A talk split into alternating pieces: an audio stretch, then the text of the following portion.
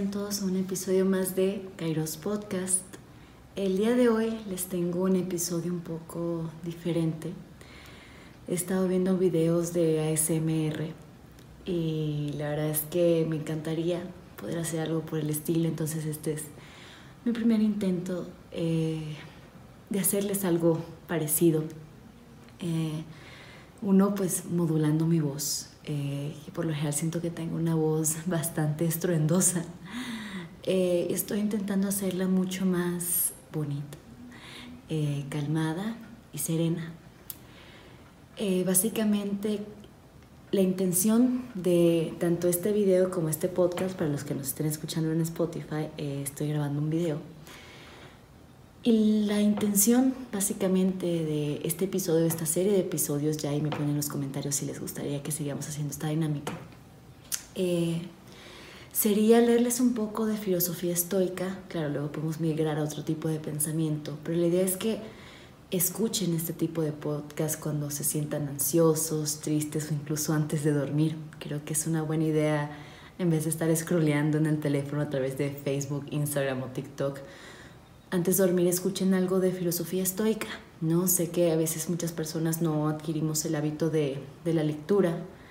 Eh, se los recomiendo, ¿no? Pero sé que antes de dormir lo primero que pensamos es leernos un libro, o por, lo menos la mayoría de las personas. Pero mi intención básicamente es que puedan escuchar algo de los que les tengo que decir el día de hoy. Eh, y hoy tenemos a un personaje sumamente interesante de la filosofía estoica que es Epicuro. Eh, no sé si alguna vez han escuchado hablar algo, algo sobre él, eh, eh, pero no sé, algo que a mí me pasa con la filosofía estoica es que cada vez que me siento mal o cada vez que necesito, ¿no? Como que alguien me, me dé mis apes, ¿no? De Michelle Despierta, me leo a los estoicos, ¿no? Voy a tomarte. Porque aunque no lo crean, me duele más la garganta cuando intento hablar bonito que cuando hablo fuerte. Eh, pero bueno, eh, yo cuando leo los estoicos la verdad es que me tranquiliza muchísimo, ¿no? Y me da esta, esta especie de, de seguridad. Incluso cuando los estoicos dicen que en realidad no podemos tener nada seguro que esté afuera de nosotros. Pero ahorita vamos a ver un poco el pensamiento de Epicuro. Eh, más adelante a ver si le puedo hacer otros sonidos de ASMR ¿no? Que creo que son más como sonidos con la boca o con, o con no sé, un tapeo de, de, hojitas. Entonces, a ver si, si eso les funciona, si les gustaría que les hiciera más soniditos em, con mi boca. Bueno, sí, con mi boca, con mi habla. Pero bueno, eh, sin más por el momento, eh, comenzamos. Porque estoy leyendo un trabajo que hice de, de Epicuro. Ahora, podemos entender que Epicuro nació en el 341 a.C. En esta época, Grecia estaba atravesando momentos difíciles con la entrada de Alejandro al poder. Y a qué Alejandro nos referimos, pues nada más y nada menos que Alejandro Magno, alumno de Aristóteles. Eh, ¿Y qué fue lo que pasó en este momento que detonó toda la situación que pasaba a Grecia en ese momento? Uno, eh, pasó la expulsión de Atenas de Demetrio. Demetrio era creo que el sucesor al trono eh, pero pues vino Alejandro y lo sacó. También eh, comenzó el nacimiento de una nueva concepción del mundo, que del mundo que desorientaron a los hombres. Eh, ¿Y qué es lo que pasa? Y siempre que, que doy la clase de estoicismo me gusta hablar del tema porque el griego o el hombre, la persona, el ser humano, cuando empieza en esta época de crisis, ¿no? de conquistas, pierde su identidad porque antes era parte de un colectivo, de una tradición, y alguien viene y me conquista, y alguien que yo ni siquiera conozco. Y aquí se, se desestabiliza mi realidad. Por esto, estos hombres tendieron a refugiarse en sí mismos, en un pequeño grupo de su familia o comunidad, porque el mundo allá afuera ya estaba muy caótico y el hombre le tocó retornar a sí mismo. Es gracioso como siempre en estas situaciones de crisis. Eh, al fin y al cabo el hombre tiende a, a, regresar así. No sé si les ha pasado en sus países, yo creo que aquí en México pasó durante el COVID, eh, que cuando la gente eh, empezó a ver que empezó a llegar el COVID, empezaron a comprar papel de baño. Como si el papel de baño hubiera fuese a resolver todos nuestros problemas de COVID, ¿no? Pero por lo general, ¿uno qué hace? Uno se resguarda en los bienes materiales pensando que nos van a dar algún tipo de seguridad, cuando en realidad los bienes materiales no son los que le traen seguridad o paz al ser humano. Claro, en cierto aspecto sí, aquí retomo la pirámide de Maslow, es sumamente importante la parte de los bienes, pero al fin y al cabo uno puede estar lleno de riquezas y sentirse completamente vacío y solo. Por eso creo que es importante tanto trabajar eh, en la parte material para nuestra supervivencia, pero también trabajar en nuestra parte, ya sea, si ustedes lo ven como la parte espiritual, la parte intelectual, la parte emocional, es un aspecto del ser humano que también vale la pena eh, trabajar y tomar atención. Ahora, todo esto se debió a que en vista de que las grandes ideas filosóficas habían fracasado, se veían ya inalcanzables e inaplicables para la vida en ese entonces. O sea, básicamente que la filosofía que nos vino antecediendo, eh, esto tiene que ver mucho con el helenismo, no, no porque el helenismo no, servía, sino que la filosofía debe irse actualizando conforme pasa el tiempo. Eh, y eso significa responder a las necesidades del sujeto actual. Y resulta que cuando empezó toda esta parte de Alejandro Magno, eh, ya el ser humano no se podía resguardar en el Estado, no se podía resguardar eh, en las cosas, sino que nada más tenía que resguardarse pues en sí mismo. Entonces ya la filosofía em, en ese entonces ya no era eh, accurate, sé que lo estoy diciendo en inglés, pero no encuentro una mejor palabra. Ahora, mm. ahora, estas circunstancias de caos en las ciudades abrieron camino a las novedades filosóficas que tienden a lo que de verdad importa, la persona. La creación de un nuevo sistema filosófico coherente era lo que les hacía falta a los hombres de ese entonces. ¿Por qué? Porque se pierde la identidad y antes, y lo podemos ver con Platón, antes que le daba entidad al sujeto, pues era el Estado, ¿no? Yo soy griego, yo soy ateniense, ¿no? Eh, pero se pierde esto con la conquista, ¿no? Porque ya todos somos de todos lados, ¿no? De, un rey que tal vez yo ni conozco, y aunque sea un rey, para mí Alejandro Magno era filósofo, eh, aunque no se le da este reconocimiento, pero eh, yo en, lo particular sí lo creo, pero esto es más como una idea personal.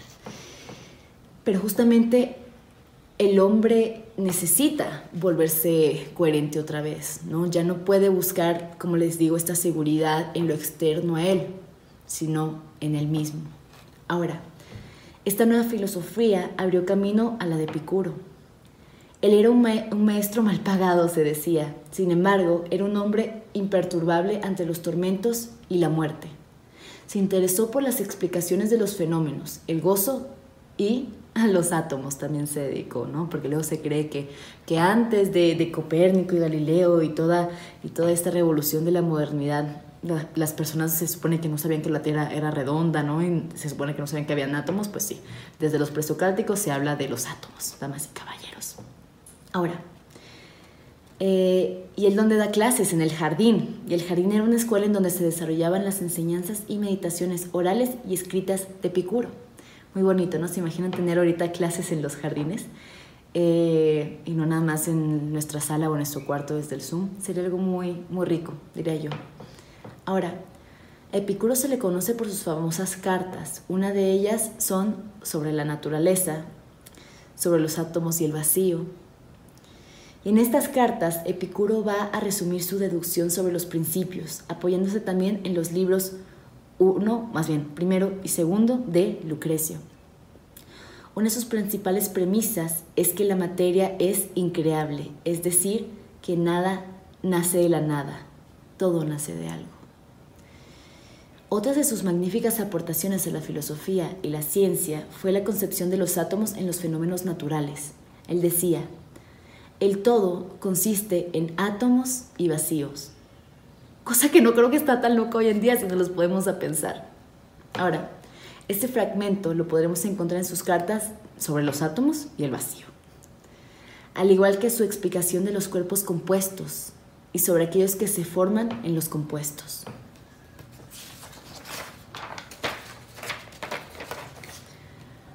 Para Epicuro, el número de los átomos es infinito. El vacío es igualmente ilimitado y que los átomos también. se mueven continuamente durante toda la eternidad. La velocidad de los átomos es uniforme. Su movimiento es ocasionado por el peso lineal, al igual que, tiene, que tienen peso, forma y tamaño. Aunque nunca son tan grandes como para que los perciban los sentidos. Es muy interesante cómo llegan estas conclusiones a través de la razón, porque no podemos ver los átomos, pero podemos llegar racionalmente hacia la idea del átomo. Pero me, me, gusta mucho porque esto era algo que también hacían los filósofos presocráticos, que prácticamente era, era contestar al mundo natural, ¿no? Que antes la filosofía de la naturaleza me gusta conectarlo con la idea de lo que hoy en día es física. Eh, y se pensaban estos fenómenos de la naturaleza, ¿no? Y sí, eh, al principio hablamos de que también se habla de la persona, ahorita estoy hablando de la parte mm, científica, de Epicuro, que también es algo sumamente eh, interesante, no nada más especulamos sobre, sobre la persona y el amor, sino que también hablaban sobre cuestiones de, de la naturaleza, como podían ser los átomos. Ahora, Epicuro no dice en ninguna parte que no hayan dioses, al contrario, aboga a favor de ellos. O sea, esta parte espiritual también era sumamente interesante para, para los filósofos de la época, aún no se dejaban atrás estas creencias de los dioses. Ahora, explica que gracias a las imágenes emanadas de ellos, la mente las capta o los capta, y por ello el filósofo se propone ofrecer una imagen peculiar de estos seres, liberada de mitos absurdos, porque algo que no les gustaba tanto a Epicuro como a los filósofos presocráticos y los de la época, era que el ser humano no, asumiera sus propios eh, conflictos, sus propios eh, errores. Y va a sonar absurdo lo que voy a decir, eh, pero de hecho no les gustaba, eh, por ejemplo, eh, no sé, hay una esposa y un esposo, y la esposa le dice, mi amor, no es que te puse el cuerno, sino que, pues fíjate que anoche vino Zeus, ¿no? Y pues, ¿cómo le iba a decir que no a Zeus, ¿no? Y pues, y pues estoy embarazada. sé que es una historia un poco, un poco absurda, pero la idea es que no debemos justificarnos a través de las dioses, ¿no? Porque sabemos que esto también ha pasado también con la Iglesia Católica, ¿no? Con la Santa Inquisición o con las Cruzadas. Entonces aquí se habla mucho de asumir y no ver a los dioses como una fuente de justificación, sino como de entendimiento. No sé si ustedes crean en Dios o no. Yo la verdad sigo en una postura en la que no tengo ni la menor idea. Eh, pero sí me hace bonito eh, este tipo de creencias, ¿no? Ahora, por ello, el filósofo se debe fiar por la razón y no por los mitos, que es el paso del mito al logos. A través de la experiencia, el hombre puede captar las imágenes y entenderlas. O sea, a mí se me hace que es un saber sumamente, por un lado, empírico, no porque habla mucho de la parte de la experiencia, pero cuando uno se mete al tema de los átomos, uno ve que es algo meramente racional, porque incluso él dice, que no podemos percibir los átomos por medio de los sentidos. Entonces se me hace que es un, complemento bastante eh, padre, porque a mí siempre he dicho, es que eres empirista o racionalista, yo creo que un poco de las dos, la verdad. Llegamos a conclusiones y a verdades eh, tanto por medio de los sentidos como por medio de la razón. Ahora, Epicuro también decía que la divinidad es feliz e incorruptible. Goza de perfección y es capaz de transmitir, de transmitir a quien de verdad lo entienda. Gracias a este entendimiento, los virtuosos son capaces de adquirir cualidades divinas y no tienen preocupaciones y tampoco las causan. Por ello, los dioses son eternos y ni nacieron nunca y ni serán destruidos jamás. Aquí me quiero ir con la primera parte, eh, de la parte de la virtud, que es un tema que van a tocar constantemente los griegos. Aristóteles en especial lo toca muchísimo. Eh, y a mí me gusta conectar la parte de las virtudes con esta parte de las capacidades del ser humano. La capacidad de poder ser valientes, sabios, honestos, justos, que es muy importante también. Que aquí lo retomo desde Aristóteles porque es algo que a mí me gusta bastante, que es este constante perfeccionamiento del ser humano. Porque a mí me gusta decir que no es que seamos perfectos, pero sin embargo somos perfectibles y la idea de la virtud para mí es que la virtud pueda adquirirse a través de las acciones, ¿no? a través del hábito, lo que es sumamente eh, importante e interesante. Y ojo, no lo estoy diciendo yo, no estoy descubriendo el agua tibia, esto lo dice Aristóteles y otra serie de filósofos. ¿eh? No vamos a decir, ay, sí, estás repitiendo lo que dijeron otros filósofos. Pues sí, la verdad es que para mí tenían razón en ese aspecto. Ahora, la última parte la vuelvo a leer Dice, por ello los dioses son eternos y ni nacieron nunca y ni serán destruidos jamás.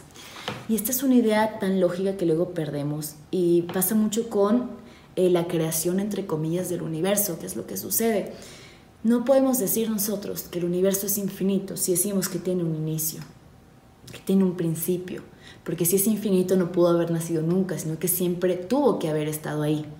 Lo mismo dice Picuro con los dioses, o sea, es absurdo decir que los dioses son infinitos y perfectos, ¿no? Si los dioses se crearon, si los dioses nacieron, ¿no? Los dioses nunca nacieron y jamás serán destruidos. Esa es una idea de que los dioses son infinitos, ¿no? Eh, y no sería bueno que pensáramos en eso, ¿no? Eh, del inicio del universo. Porque si decimos que el universo inició, no podemos decir entonces que es infinito, damas y caballeros. Ahora es debatible, también me lo pueden eh, poner en los comentarios de una manera muy respetuosa. Recuerden que este es un espacio de respeto. Ahora, con respecto al alma, Epicuro sostuvo que el alma existe, pero nunca independientemente del cuerpo. No es posible concebir ni un cuerpo sin alma, ni un alma sin cuerpo. Y este es un debate que a mí me encanta porque Platón lo retoma y de hecho va a decir que el cuerpo es la cárcel del alma. Y de hecho, eh, Platón va a hablar sobre la reencarnación. Eh, y creo que lo más bonito de, de, todo esto es que desde Aristóteles hizo un antes y un después en la filosofía. Obviamente Platón también. Pero ¿qué hace Aristóteles? Aristóteles también une la parte tanto del cuerpo como del alma. Menciono tanto Aristóteles porque de, aquí sí viene la tradición. Eh, y me gusta esta idea de que sin alma no hay cuerpo y sin cuerpo no hay alma, porque siempre nos hemos visto como un ser dual, que estamos en constante lucha o pelea con nuestro cuerpo, ¿no? Con nuestra alma, puede ser tanto, tanto eh, cuerpo como razón, sentimiento y razón, por ejemplo. Eh, pero él de hecho lo ve como algo complementario entre sí y que, uno sin otro no, no sirve. No es que no sirve, más bien eh, sería inconcebible. Ahora, dirá que el alma es corpórea, porque todo lo que todo lo no corpóreo pertenece al vacío, cuya función no es activa ni pasiva, sino un reducirse a dejar pasar internamente los átomos a través de sí. Qué bonito, lo repito. El alma es corpórea, porque todo lo, que, todo lo no corpóreo pertenece al vacío. Eh, da. cuya función no es activa ni pasiva. Para mí es como algo neutro el vacío, sino un reducirse a dejar pasar internamente los átomos a través de sí. Qué bonito. Ahora, la muerte fue un tema de interés para Epicuro. Para él la muerte no era, no, no era el más aterrador de los males, ¿no? porque por lo general se, temía mucho a la muerte cómo se percibía en esa época, de hecho. De hecho, el mito justamente funciona como el ocultamiento de la muerte. Eh, lo podemos ver en varias religiones, ¿no? De, bueno, tranquilo, eh, si te mueres no importa, vas a ir al cielo, ¿no? Pues si hiciste algo malo te vas a ir al infierno, ¿no? Esta idea de, de que se trata uno tanto dar sentido a la propia muerte, ¿no?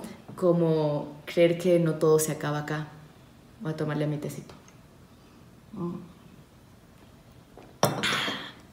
¿Cómo me cuesta hacer esta voz? Ahora, eh, para, para Epicuro, la necesidad de morir es universal. Morir en tanto que entes corpóreos, porque entendamos que los dioses no mueren, ¿no? Pero el ser humano sí, al fin y al cabo todo, todo, todo perece, ¿no? El, planeta Tierra, en algún momento el sol se va a apagar, ¿no? Pero es una necesidad. O sea, todo lo que nace se destruye porque pues no somos entes infinitos, el sol tampoco y la tierra tampoco. Ahora, la muerte entonces no está presente cuando nosotros estamos vivos. Y cuando la muerte está presente, ya no somos nosotros, ya que estamos muertos. Y sé que suena algo sumamente obvio, ¿no? Decimos, pues claro, si estamos vivos no estamos muertos y cuando estamos muertos pues no estábamos vivos. Eh, pero creo que son bonitas ideas que a mí me gusta mucho reiterar porque a veces lo sabemos pero no lo tenemos presente. Eh, por eso se dirá que es absurdo estar en vida y temer por la muerte, ¿no? Eh, porque no tiene sentido, no tiene sentido ser un epicuro porque ya estamos acá, aún no pasa la muerte. Y este es un tema también que me gusta abordarlo con Heidegger, ¿no? El ser para la muerte. Al fin y al cabo, todos nosotros nos vamos a morir y como tenemos presente la idea de que vamos a morir, eh, hay que hacer algo con el tiempo que nos queda de vida y eso significa llenarlo de sentido, ¿no? Pero estas son mis ideas combinadas con las de Heidegger, la verdad. Ahora, Epicuro habló sobre los placeres desde un punto de vista revolucionario. Para él no existía un grado intermedio de los placeres, o sea, aquí está hablando de Aristóteles, ¿no? que hablaba de, del justo medio. Dirá Epicuro, límite de la magnitud de los placeres es la eliminación de todo dolor. Donde haya placer por el tiempo que dure, no existe dolor, ni pesar, ni la mezcla de uno y lo otro. O sea, para mí él no ve, Epicuro no ve los placeres como algo negativo, como lo veía este, este Aristóteles o Platón, porque al fin y al cabo el placer te lleva al vicio. Pero va a decir más que nada que el placer es la ausencia de dolor y no necesariamente debe ser algo negativo. Ahora, yo creo que si nada más vivimos de placeres carnales, eh, al fin y al cabo no experimentamos los otros placeres que puede tener tanto el alma como la razón o el pensamiento. Y tampoco perdernos en los placeres, porque con todo y todo el ser humano también tiene que experimentar el dolor, ¿no? Aunque no sea algo placentero para nosotros, es necesario, así como lo es la muerte también. Ahora, a Epicuro no se le conocía por ser un puritano. No criticaba los placeres de los vicios, si estos liberan también el alma del temor, de los fenómenos celestes, a la muerte o al dolor, y si enseñaran al alma el límite de los deseos. También resultó capaz de asimilar como nadie aquello tan famoso de que el sabio puede ser feliz incluso en las torturas. Pero me gustaría retomar aquí la primera parte, ¿no? Aquellos placeres que liberan también al alma. Y uno se puede preguntar, a ver, ¿qué clases de placeres a mí me pueden liberar el alma? ¿no? Eh, por ejemplo, y aquí lo voy a dar con un ejemplo negativo. No sé si tú tuviste una pérdida eh, muy fuerte de un ser querido, no, incluso la pérdida de que sentiste que tu vida fracasó. Eh, hay mucha gente que por lo general intenta llenar ese vacío con el alcohol, ¿no? Pero la verdad es que ese es un placer momentáneo, diría yo, porque en el momento que vuelves a estar sobrio te vuelves a sentir mal. Entonces es como un beber insaciable para llenar algo que está dentro de ti que no se va a saciar nunca. Eh, y aunque por un momento te sientas bien, el dolor sigue ahí. Ahora, pongamos el mismo ejemplo. Obviamente cada quien trabaja de manera distinta, no les voy a decir que esto aplica para todo el mundo. Pero si alguien de aquí pierde un ser querido, eh, tal vez a través, no sé, de la terapia, ¿no? A través de leer un buen libro, a través de la filosofía, a través de hacer ejercicio, no sé, terapia ocupacional, no puede llegar a sentirse mejor. Al fin y al cabo puede llegar a ser un placer, ¿no? Eh, la lectura puede ser un placer ir a terapia y desahogarse, ¿no? Puede ser un placer hacer ejercicio y liberar dopamina. Eh, o sea, como tal el placer no está malo porque, por ejemplo, los griegos eh, relacionaban la idea de placer con el vicio. No necesariamente todo placer se convierte en vicio, damas y caballeros. Y porque tengamos placer no significa que el dolor no esté allá afuera. Poco. Ahora, repito la última parte. resultó capaz de asimilar como nadie aquello tan famoso de que el sabio puede ser feliz incluso en las torturas. Y esto es algo que a mí se me hace precioso, porque la felicidad no se entiende, según Epicuro, como alegría. La alegría pasa. Para mí el sentimiento de felicidad es un sentimiento que va más eh, cercano con la, con la plenitud, más que con un estoy sonriéndote todo el día. ¿No? Eh, soy eh, una persona positiva. porque al fin y al cabo las torturas pueden ser tanto como el dolor de perder un ser querido, como aún no lograr o alcanzar tus metas, ¿no? Como una ruptura amorosa. Pero lo que me gusta es que dice que estas circunstancias no te impiden a ti llegar a la felicidad, llegar a sentirte pleno contigo mismo. Porque luego uno cree que lo que está fuera de nosotros hace, más bien, que lo que está fuera, no sé, depende mucho de cómo nosotros nos sintamos. Por ejemplo, si el día está lluvioso, yo me siento triste, pero si el día está soleado, yo me siento feliz. Y damas y caballeros, nosotros no podemos controlar que llueva o que no. Por eso debemos controlar nosotros mismos el cómo nos sentimos o cómo respondemos a las situaciones del exterior, porque les digo, va a haber dolor, va a haber lluvia, va a haber COVID. Eh, pero al fin y al cabo, si uno siempre va a depender de lo que pase en mi exterior para yo sentirme bien, creo que viviremos una vida bastante miserable y dependiente de lo que está fuera de nosotros. Y eso lo combino con la idea de la parte material, ¿no? De que cuando comenzó el COVID la gente empezó a comprar mucho papel de baño. Eh, y absurdo que lo diga en este momento, pero repito, los bienes materiales no nos dan ningún tipo de seguridad ni de felicidad. Tal vez nos podemos sentir tranquilos sabiendo que tenemos que comer y que tenemos un techo y que tenemos un trabajo estable pero uno puede tener todas esas cosas y aún así sentirse bastante vacío. Ahora, ya casi, ya casi acabo. Espero que les esté gustando, en serio. Ahora, para Epicuro, la verdadera filosofía es el gozo o placer. Pero no los placeres banales, no la bebida, ¿no? Se refiere a los placeres del entendimiento y la razón, es lo que les decía la capacidad de poder entender los fenómenos celestes y no, y no tenerles miedo, como puede ser la muerte, ¿no? como puede ser las catástrofes, eh, no sé, ambientales. Por ello, el goce es incluso más apreciable que la filosofía. De ella nacen todas las demás virtudes. Por ejemplo, si yo tengo mucho placer de leer, me imagino que en algún momento, idealmente hablando, no es una regla, me volveré una persona sabia, ¿no? Y la sabiduría es una virtud. Ahora, por ello dirá que el goce es incluso más apreciable que la filosofía. De ella nacen todas las demás virtudes, porque enseña que no es posible vivir feliz sin vivir...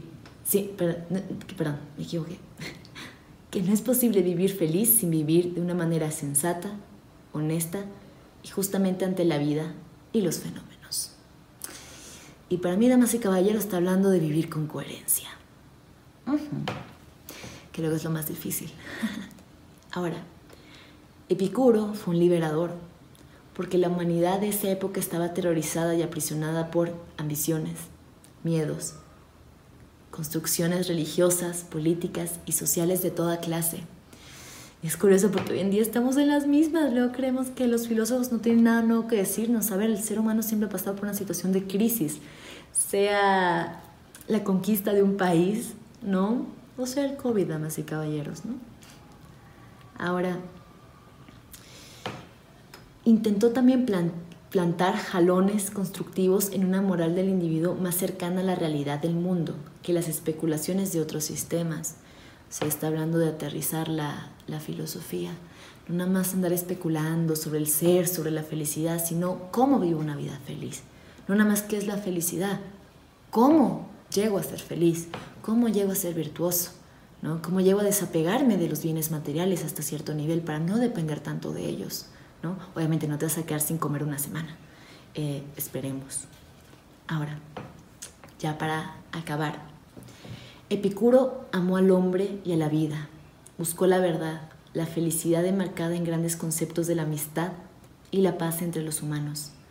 No hizo un lado los goces que nos ayudan a sobrellevar el mundo, ni hizo un lado el cuerpo. Por ello, Epicuro fue uno de los grandes filósofos de su época, constituyendo una nueva filosofía, al igual que una nueva concepción del mundo. Qué bonito es Epicuro. A mí me gustan mucho los filósofos clásicos, la verdad, porque siento que nos dicen cosas que a veces nosotros damos por hecho o que a veces nos hace falta escuchar. Espero que les haya gustado esta dinámica. Eh, pienso hacer más eh, videos por el estilo. Eh, me dejan en los comentarios, ya si están en YouTube o en Instagram, un mensajito, ¿no? No sé si en Spotify se pueden hacer comentarios, según yo no. pero espero que les haya gustado la dinámica, espero que hayan podido pasar un buen momento no sé si tal vez ya se durmieron o se pudieron relajar, eh, pero voy a venir con ustedes con más de estos escritos eh, que hice por mi parte. Espero que les haya gustado y nos vemos la próxima semana. Hasta luego.